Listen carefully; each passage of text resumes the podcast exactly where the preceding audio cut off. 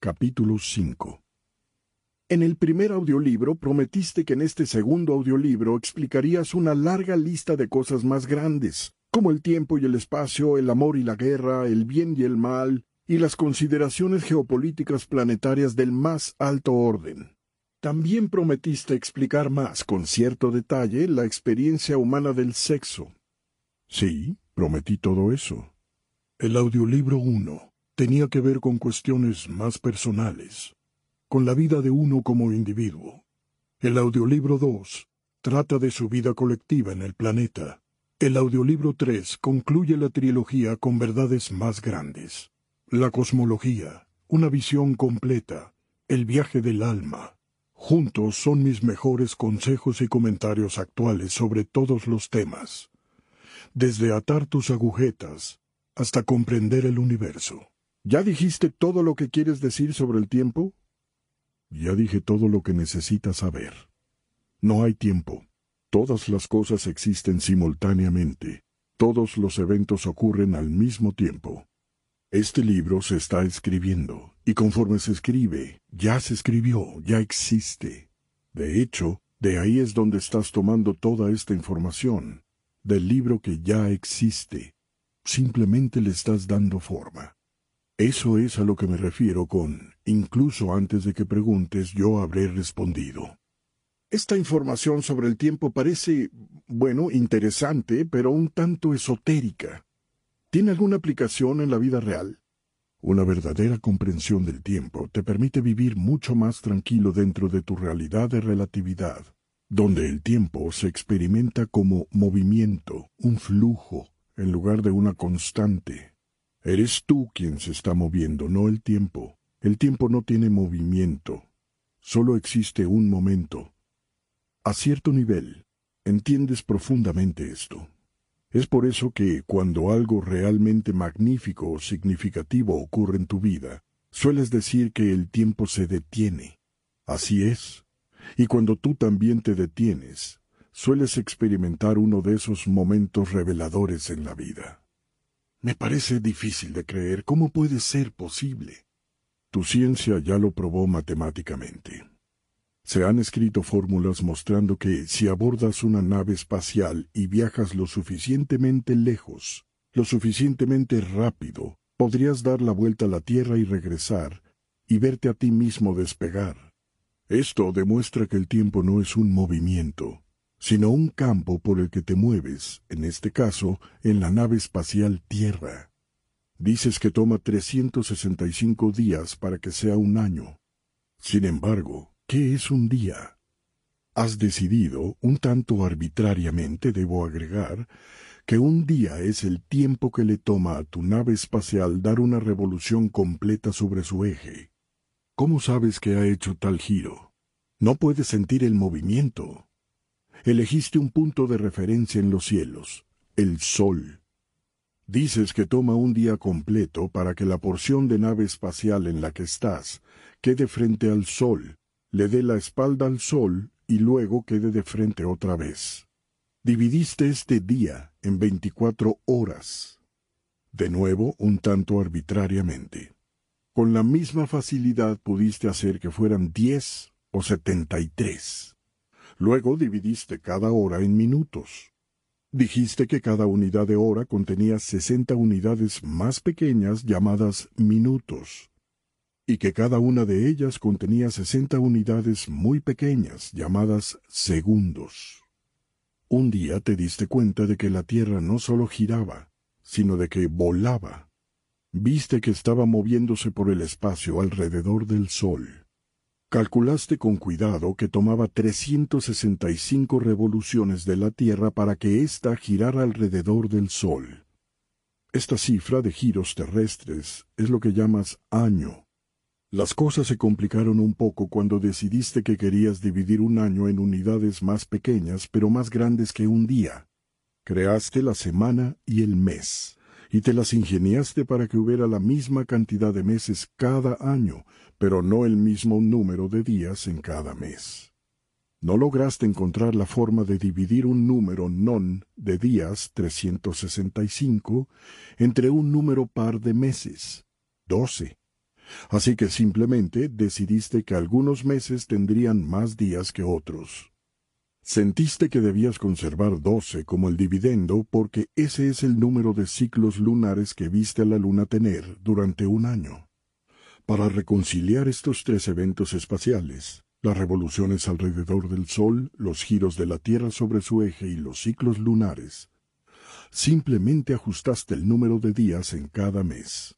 Incluso este dispositivo no resolvió todos los problemas porque tus primeras invenciones seguían creando un cúmulo de tiempo con el que no sabías qué hacer.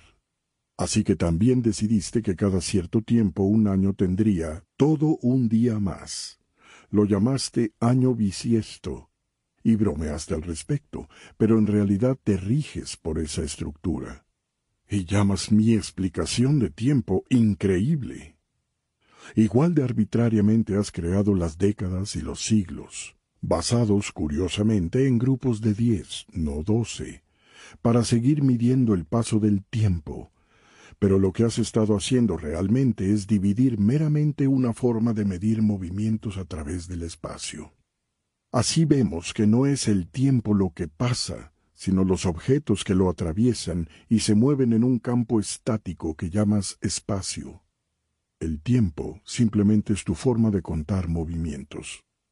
Los científicos entienden profundamente esta conexión y por ende hablan en términos del continuum espacio-tiempo. Su doctor Einstein y otros se dieron cuenta de que el tiempo es una construcción mental, un concepto relacional. El tiempo era lo que era relativo al espacio que existe entre los objetos. Si el universo se está expandiendo, que así es, entonces hoy toma más tiempo para que la Tierra se mueva alrededor del Sol que hace mil millones de años. Hay más espacio que recorrer. Así, tomó más minutos, horas, días, semanas, meses, años, décadas y siglos para que todos estos eventos cíclicos se produjeran en la actualidad tal como lo hicieron en 1492. ¿Cuándo un día no es un día? ¿Cuándo un año no es un año? Tus nuevos instrumentos altamente sofisticados de medir el tiempo registran ahora estas discrepancias en el tiempo y cada año los relojes del mundo se ajustan para empatarse con un universo que no se queda quieto. Lo llaman hora media de Greenwich y es malvada porque hizo del universo un mentiroso. Einstein teorizó que si no era el tiempo lo que se movía, sino él quien estaba moviéndose a través del espacio a un paso dado. Todo lo que tenía que hacer era cambiar la cantidad de espacio entre los objetos o cambiar la velocidad con la que se movía a través del espacio de un objeto a otro, para alterar el tiempo. Su teoría general de relatividad fue la que extendió tu comprensión moderna de la correlación entre el tiempo y el espacio. Ahora puedes empezar a entender por qué, si haces un viaje largo a través del espacio y regresas, hayas envejecido solo diez años, cuando tus amigos en la Tierra habrán envejecido treinta. Entre más lejos vayas, más torcerás el continuum espacio-tiempo y cuando aterrices de regreso serán menos tus posibilidades de encontrar vivo en la tierra a alguien que estaba ahí cuando te fuiste. Sin embargo, si los científicos en la Tierra desarrollan en un futuro una forma de impulsarse más rápido, podrían engañar al universo y permanecer en sincronía con el tiempo real de la Tierra, regresando para darse cuenta de que transcurrió el mismo tiempo en la Tierra que en la nave espacial. Obviamente, si estuviera disponible todavía más propulsión, uno podría regresar a la Tierra antes de haber despegado. Es decir, el tiempo en la Tierra pasaría más lentamente que el tiempo en la nave espacial. Podrías regresar en diez de tus años y haber envejecido solo cuatro aumenta la velocidad y diez años en el espacio podrían parecer solo diez minutos en la Tierra. Ahora te topas con un pliegue en la tela del espacio. Einstein y otros creían que tales pliegues existían, y tenían razón. Y de pronto eres impulsado a través del espacio en un momento infinitesimal. Ese mismo fenómeno de espacio-tiempo podría literalmente lanzarte de regreso en el tiempo. No debería ser tan difícil ver ahora que el tiempo no existe, excepto como construcción de tu mentalidad. Todo lo que ha sucedido y sucederá alguna vez está sucediendo ahora. La habilidad de observarlo depende meramente de tu punto de vista, de tu lugar en el espacio. Si estuvieras en mi lugar, podrías verlo todo, ahora mismo, ¿comprendes? Caray, empiezo a verlo. En un nivel teórico, sí. Bien, te lo expliqué muy sencillo para que un niño pudiera comprenderlo. Es posible que no sea muy científico, pero puede entenderse. Ahora mismo los objetos físicos están limitados en términos de su velocidad, pero objetos no físicos mis pensamientos, mi alma, teóricamente podrían moverse a través del éter a velocidades increíbles. Exactamente, precisamente, y eso es lo que sucede muchas veces en los sueños y otras experiencias psíquicas y extracorpóreas. Ahora comprendes el déjà vu. Probablemente has estado ahí antes. Pero si todo ya sucedió, entonces se deduce que no tengo el poder de cambiar mi futuro. ¿Esto es predestinación? No, no, no, no te compres eso. No es cierto. De hecho, este esquema debería ayudarte, no dañarte. Siempre estás en un lugar de libre albedrío y de decisión total.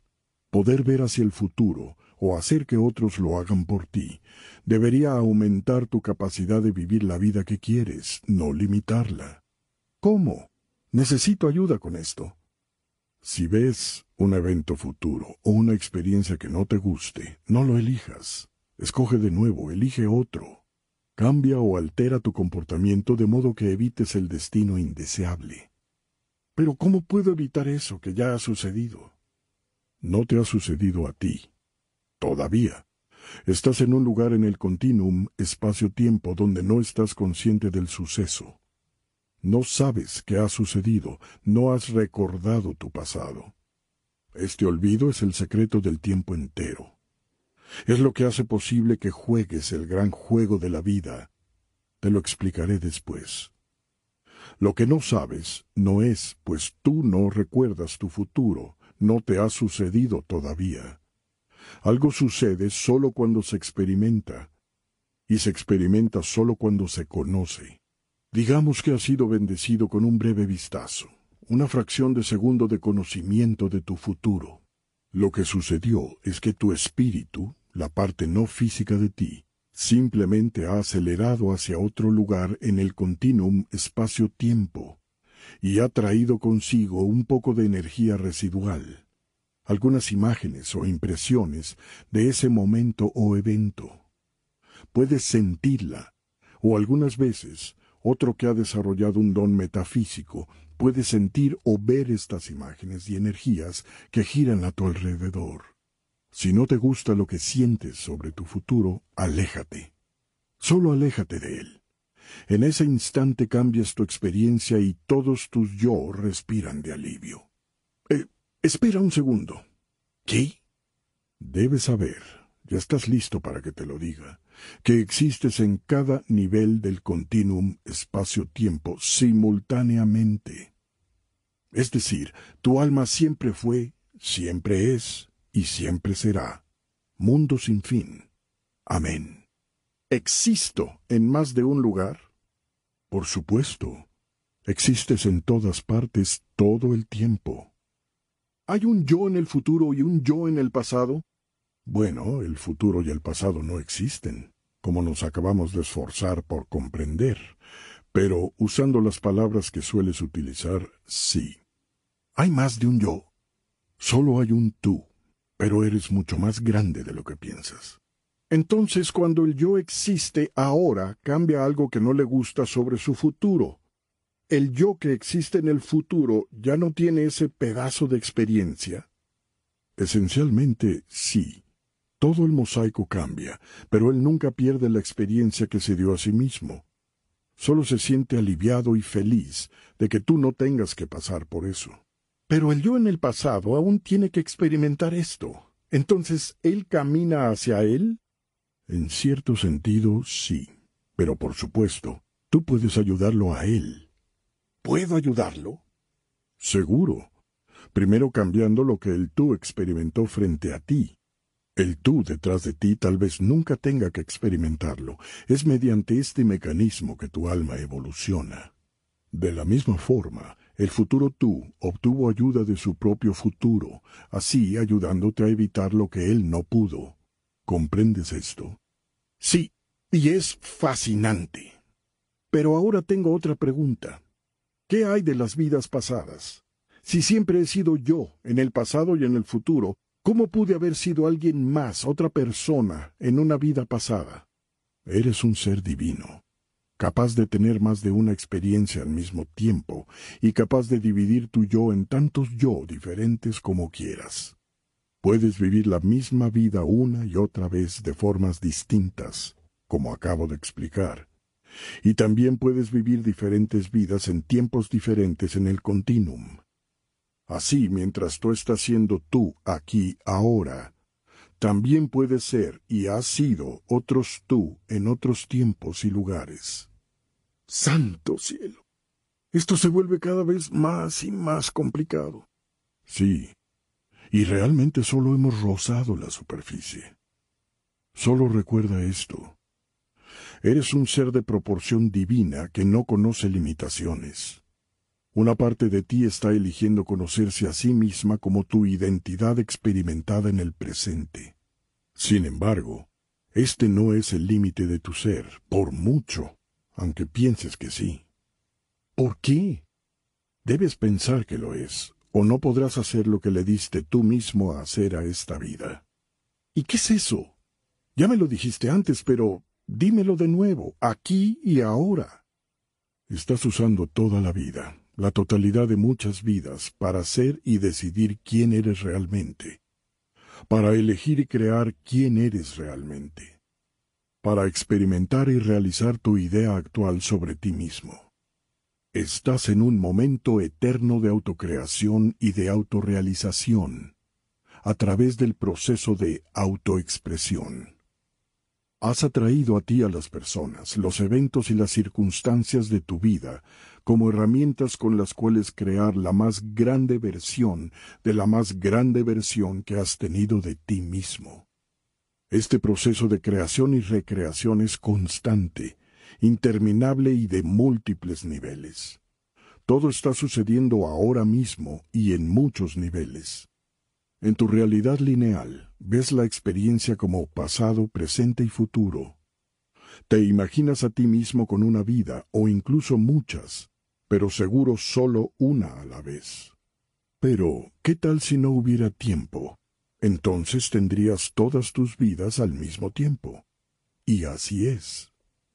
Estás viviendo esta vida, tu realización de vida actual, en tu pasado, tu presente y tu futuro, todo al mismo tiempo.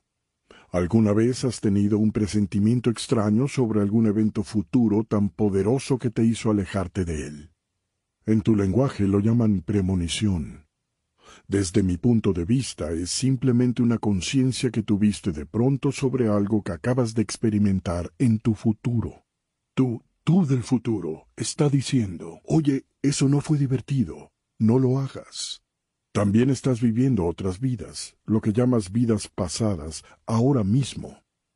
Aunque las experimentes como si fueran en el pasado, si es que las experimentas en lo absoluto, y está bien. Sería muy difícil que pudieras jugar a este maravilloso juego de la vida si tuvieras una total conciencia de lo que está pasando. Incluso esta descripción que ofrezco no puede darte eso. Si lo hiciera, el juego terminaría. El proceso depende de que el proceso esté completo, como está, incluyendo tu falta de conciencia total en esta etapa. Así que bendice el proceso y acéptalo como el más grande regalo del más benévolo Creador. Abraza el proceso y muévete a través de él con paz, sabiduría y alegría. Usa el proceso y transfórmalo de algo que soportes a algo que utilices como herramienta en la creación de la más magnífica experiencia de todos los tiempos. La realización de tu ser divino. ¿Cómo? ¿Cuál es la mejor manera? No malgastes los momentos preciados de esta, tu realidad presente, buscando develar todos los secretos de la vida. Esos secretos son secretos por una razón. Dale a tu Dios el beneficio de la duda. Usa tu momento ahora para el propósito más elevado, la creación y la expresión de quien realmente eres. Decide quién eres, quién quieres ser, y luego haz todo lo que esté en tus manos para hacerlo. Utiliza lo que te dije sobre el tiempo como un marco, dentro de tu limitado entendimiento, en el cual coloques las construcciones de tu más grande idea. Si te llega una impresión sobre el futuro, honrala. Si te llega una idea sobre una vida pasada, ve si tiene algún uso para ti, no la ignores simplemente. Más que nada, si te es dada a conocer una forma para crear, mostrar, expresar y experimentar tu ser divino en todavía más gloria ahora mismo, aquí mismo, sigue esa forma. Y esa forma te será dada a conocer porque la pediste. Producir este libro es señal de que lo pediste, pues no podrías estar produciéndolo ahora mismo frente a tus propios ojos sin una mente abierta, un corazón abierto y un alma lista para saber. Lo mismo sucede para quienes lo están escuchando ahora, pues ellos también lo han creado. ¿De qué otra forma podrían estar experimentándolo? Todos están creando todo lo que se experimenta ahora, que es otra forma de decir que yo estoy creando todo lo que se experimenta ahora, pues yo soy todos. ¿Ves la simetría? ¿Ves la perfección? Todo está contenido en una sola verdad. Solo hay uno de nosotros.